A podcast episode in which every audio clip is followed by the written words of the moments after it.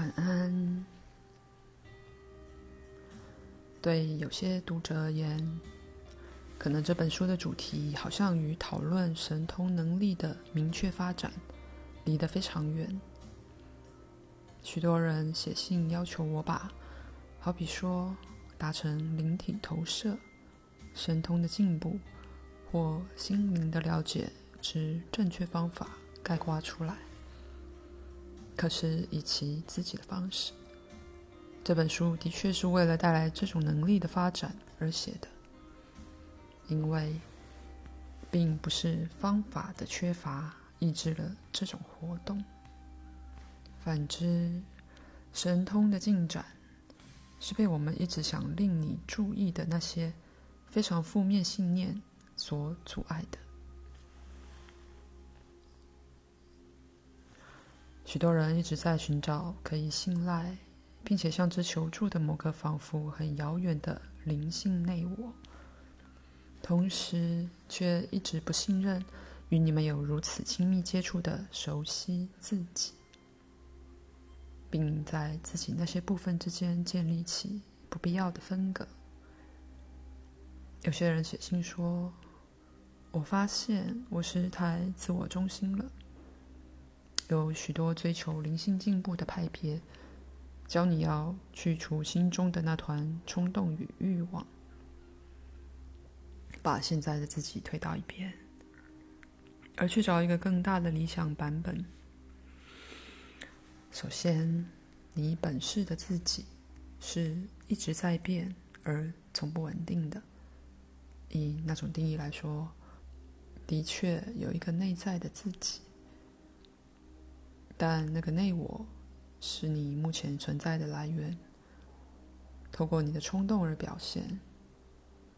内我提供了朝向你最理想的发展、天生固有的灵性与生物驱策力。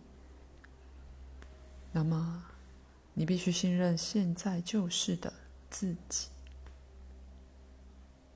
如果你想以最深的方式了解自己，必须以你自己的感受、情绪。欲望、意图与冲动开始。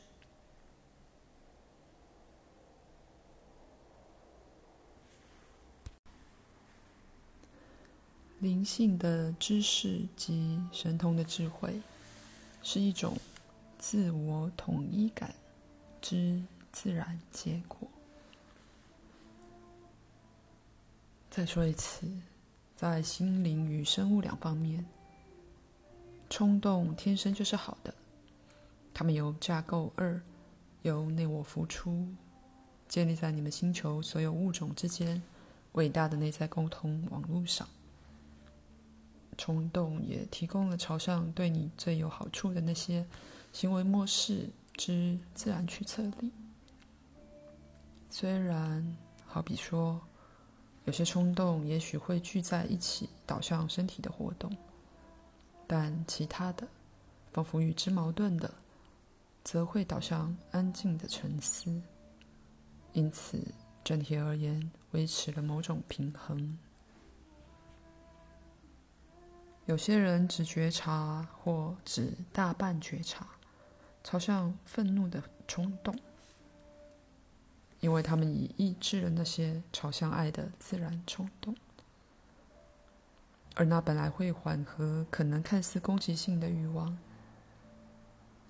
当你开始信任自己，借由认识到在过去，至少到某个程度，你一定没有信任你自己或你的冲动来开始。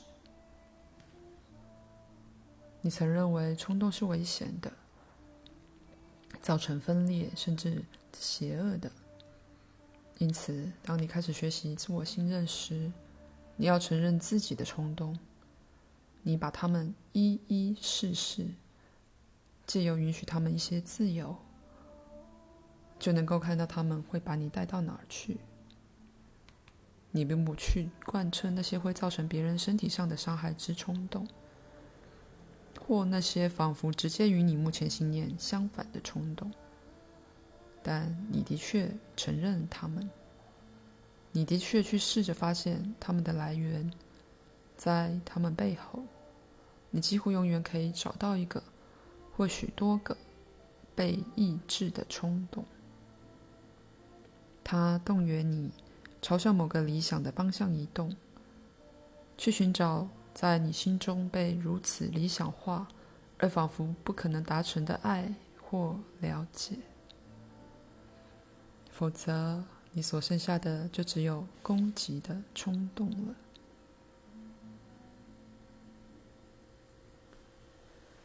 如果你检查这种恼人的刺激，你会发现，它们最初都是在一个漫长过程之后升起的。在那个过程里，你害怕去采取朝向某个理想的积极的小步骤，你自己的冲动自然引你去追求创造性的成就、意识的扩展、灵体出游，以及对梦境有意识的知识与操纵。如果你害怕自己的冲动或你存在的本质，那么没有一种方法会有用。你们大多数人都了解，一切万有是在你之内的。上帝是在创造之内，在具体物质之内的，而他并不只在实相的外边。像某个宇宙指挥者那样的运作，你必须了解，灵性的自己也以同样的方式存在于肉身的自己之内。内我也并不遥远，并没有与你最亲密的欲望与事情分离。反之，却是透过你自己最小的手势，透过你最小的理想而显现出来。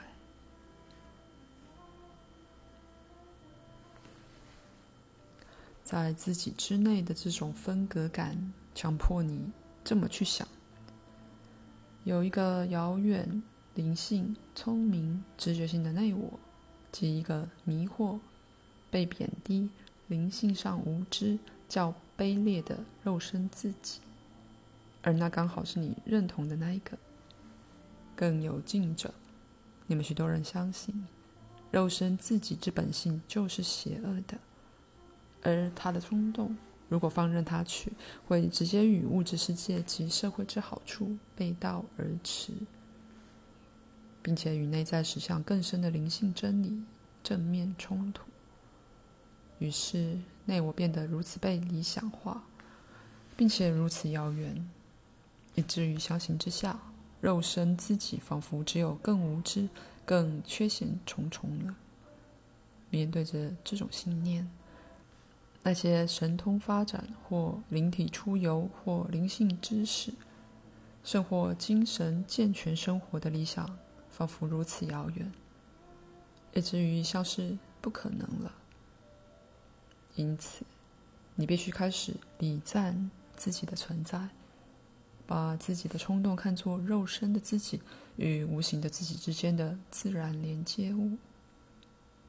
信任自己冲动的儿童学会走路，而由信任你的冲动，你可以学会再找到自己。请等我们一会儿。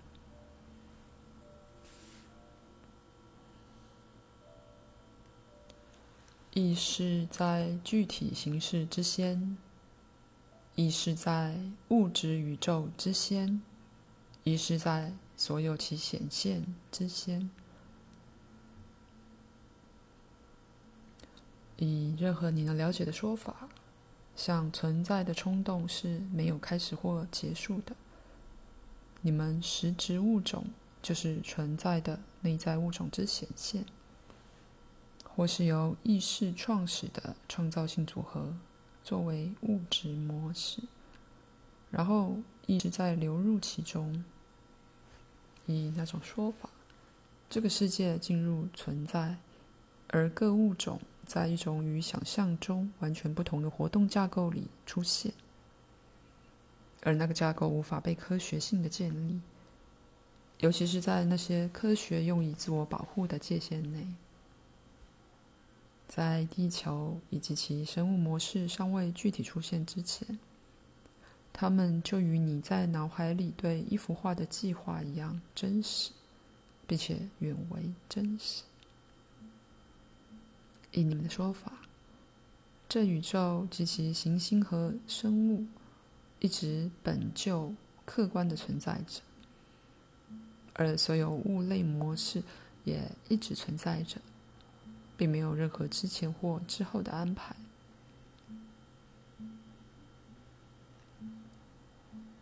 我对那些比喻并不满意，但有时候我只能用它们来表达如此超出正常知识管道之外的议题。那么，这就好比地球及所有物种都以完整的形状存在，好像一个尺寸完备的宇宙底稿，全部在同时逐渐活了起来。鸟类并不来自爬虫类。它们一直就是鸟，表现了一种在寻找某种形式的意识。想象一个非常复杂的梦之所有成分，突然带着物质属性活了起来。物种，所有的物种，也以同样的方式具体出现。精神形象，现在以那种说法。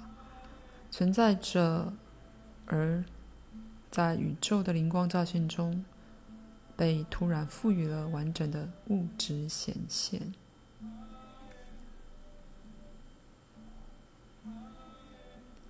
在那方面，圣经的诠释是正确的。生命是现成的，是有自由去按照其特征的情况发展的。地球是准备好了的，并且被赋予了生命。意识建造形象，因此生命永永远远存在于意识内，并没有一个时间点，化学物质或原子在其中突然获得了生命，因为它们永远拥有意识，那是生命的必要条件。以你们能了解的说法。你们觉察的所有物种多少同时出现，因为那些精神模式已达巅峰，它们的活力已强到够在物质架构内形成类别及合作。我了解，看起来好像有些物种已消失了，但在此，你必须记得可能性，而那些族类只不过曾随着可能地球之模式发展。你并不只是与物质的单线发展打交道，却是在与不可想象的创造性打交道。其中，你们物质世界的所有版本都存在着，每一个都颇为确信自己的具体本质。有一些相当无法言说的分支，虽然在某种出神状态或经过训练的做梦帮助下。你也许能瞥见那联系你们公认的地球，与其他可能的地球内在复杂性及沟通网络。你一而再地选择自己在物质实相内的时间及焦点，而你的心智保有对有关人类的许多看似神秘发展之内在理解。甚至细胞也都不受时空的限制，既可以在当下保有一种亲密的存在架构，同时却也被你认为的地球之过去更大知识所围绕。广义来说，地球及其所有物种都在每个刹那被创造。你好奇是什么把生命赋给予第一个卵子或种子或任何东西，而认为那个问题的答案也能解答大多数其他问题，因为你说生命只不过是从那一点传下去罢了。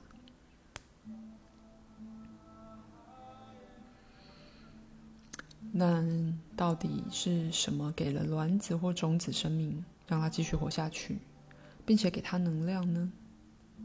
想象某个解释宇宙创造之伟大的大爆炸理论，那给了你一个巨大能量的爆炸，那又不知怎的转成了生命，但在这过程中的某处，那能量必然会消耗殆尽。